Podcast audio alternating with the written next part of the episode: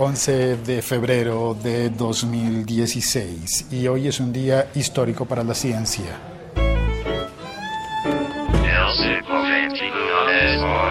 Porque hoy se estaría confirmando la existencia, comprobando la existencia de las ondas gravitacionales, medidas o confirmadas a partir de movimientos energéticos desde dos agujeros negros.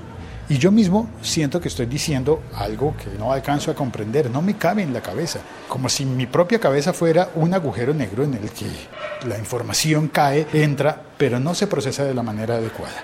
¿Qué es lo que ha ocurrido hoy? ¿Por qué es tan importante que la agencia LIGO o LIGO o como quiera que se pronuncie, haya dado esta conferencia de prensa que han eh, transmitido en directo muchos medios de comunicación, muchos portales, muchos servicios web.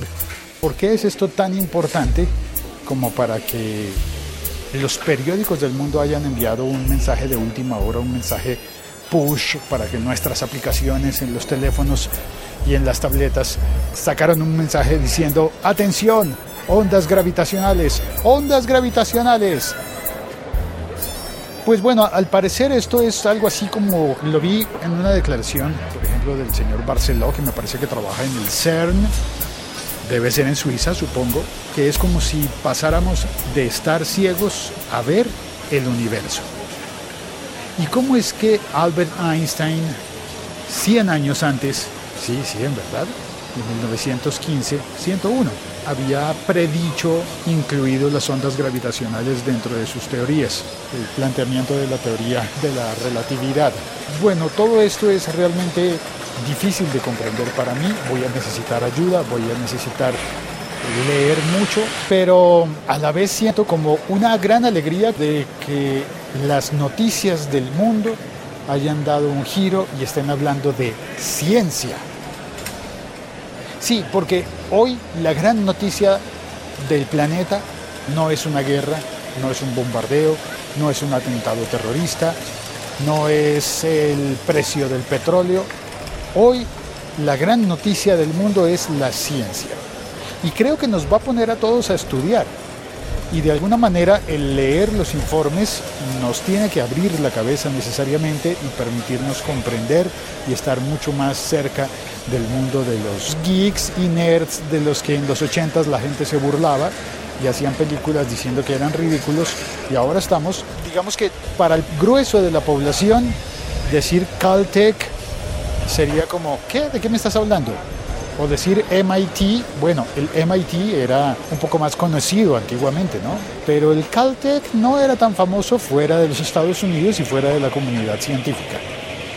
Y después de ver series como The Big Bang Theory, nosotros decimos, ah, claro, claro, donde trabaja Wolowitz, ¿cierto?